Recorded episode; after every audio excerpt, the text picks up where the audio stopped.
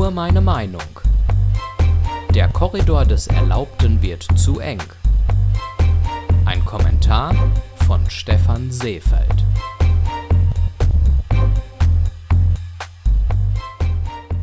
Zwei deutliche Infos direkt vorweg. Erstens, Nein, das Verhalten des spanischen Fußballverbandsbosses Luis Rubiales war nicht in Ordnung, als er die spanische Nationalspielerin nach dem WM-Sieg packte und auf den Mund küsste.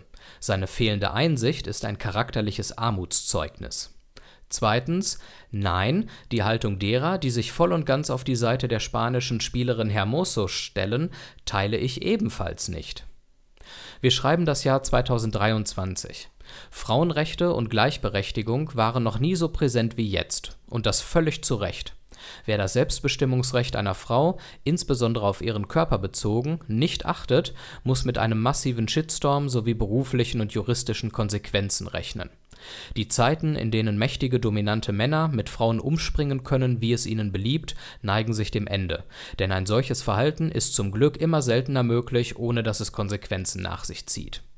Diese Erfolgsgeschichte der Gleichberechtigung und Selbstermächtigung muss fortgeschrieben werden, damit Frauen in wirklich allen gesellschaftlichen Bereichen die gleichen Freiheiten, Chancen und Respekt zukommen kann. Gleichzeitig verengt sich der Korridor des Erlaubten immer mehr. Ebenfalls im Jahr 2023 reicht schon ein zweisekündiger Schmatzer auf den Mund einer Frau aus einer Situation der Freude und Euphorie heraus aus, um hierin einen Gewaltakt und Sexismus zu erkennen. Es wird auf diesen Vorfall reagiert, als sei eine schwere Straftat und eine massive Schädigung der betroffenen Frau geschehen.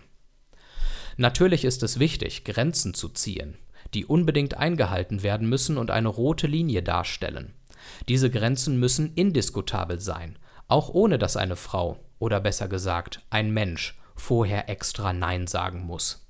Wenn diese rote Linie jedoch bereits ein kurzer Schmatzer aus dem Affekt der Freude und Euphorie heraus sein soll, ohne einer bösen Absicht wie zum Beispiel der Demonstration von Macht, dann erscheint mir dies eher als ein neuer Höhepunkt der Prüderie und weniger als Sexismus. Aus einem Moment der Euphorie heraus kann man im Affekt unmöglich vorher fragen, ob man jemandem vor Freude ein Küsschen geben darf. Man stelle sich eine solche Situation einmal praktisch vor. Ungeachtet dessen muss Frau Hermoso zugestanden werden, dass sie den Kuss als unangenehm und unangemessen empfand. Niemand hat das Recht, ihr dieses Gefühl des Unbehagens einfach abzusprechen. Doch was sollte nun daraus folgen? Wenn das, was der spanischen Nationalspielerin widerfahren ist, mir als Mann widerfahren wäre, dann hätte ich im Nachgang das Gespräch gesucht und klargestellt, dass ich mich bei dem Kuss unwohl fühlte, sich ein solches Verhalten für die Zukunft verbittet und es im Wiederholungsfall natürlich Konsequenzen haben wird. Doch dass ein solcher Vorfall dazu führen soll, dass der spanische Verbandsboss seinen Posten abgeben muss, sprengt jedes Maß an Angemessenheit. Sein Fehltritt und es war zweifelsfrei ein Fehltritt, wird in einer Weise dramatisiert, als hätten wir es mit einem Schwerverbrecher zu tun. Wie soll man Männer, die sich noch nie mit dem Thema Sexismus und dem Selbstbestimmungsrecht der Frau auseinandergesetzt haben, für dieses wichtige und gute Thema gewinnen und sensibilisieren, wenn bereits für kleine Fehltritte so massive Konsequenzen gefordert werden? Dies erinnert eher an den Pranger im Mittelalter als an eine faire Debatte. In den letzten Jahren zieht man den Korridor des Erlaubten lieber immer enger, sodass immer kleinere Vorfälle bereits zu einer indiskutablen Grenzüberschreitung erklärt werden.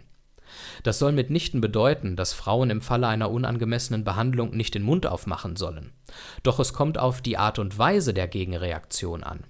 Je enger der Korridor des Erlaubten gezogen und je heftiger sich im Fall einer solchen Grenzüberschreitung echauffiert und eine Opferrolle auferlegt wird, desto schwerer fällt es mitunter, die jeweiligen Frauen als souverän und selbstbewusst anzusehen bzw. ernst zu nehmen. Und dies kann nicht der Effekt sein, den wir uns für eine Welt wünschen, in der ein gegenseitiger Umgang auf Augenhöhe eine Selbstverständlichkeit sein sollte.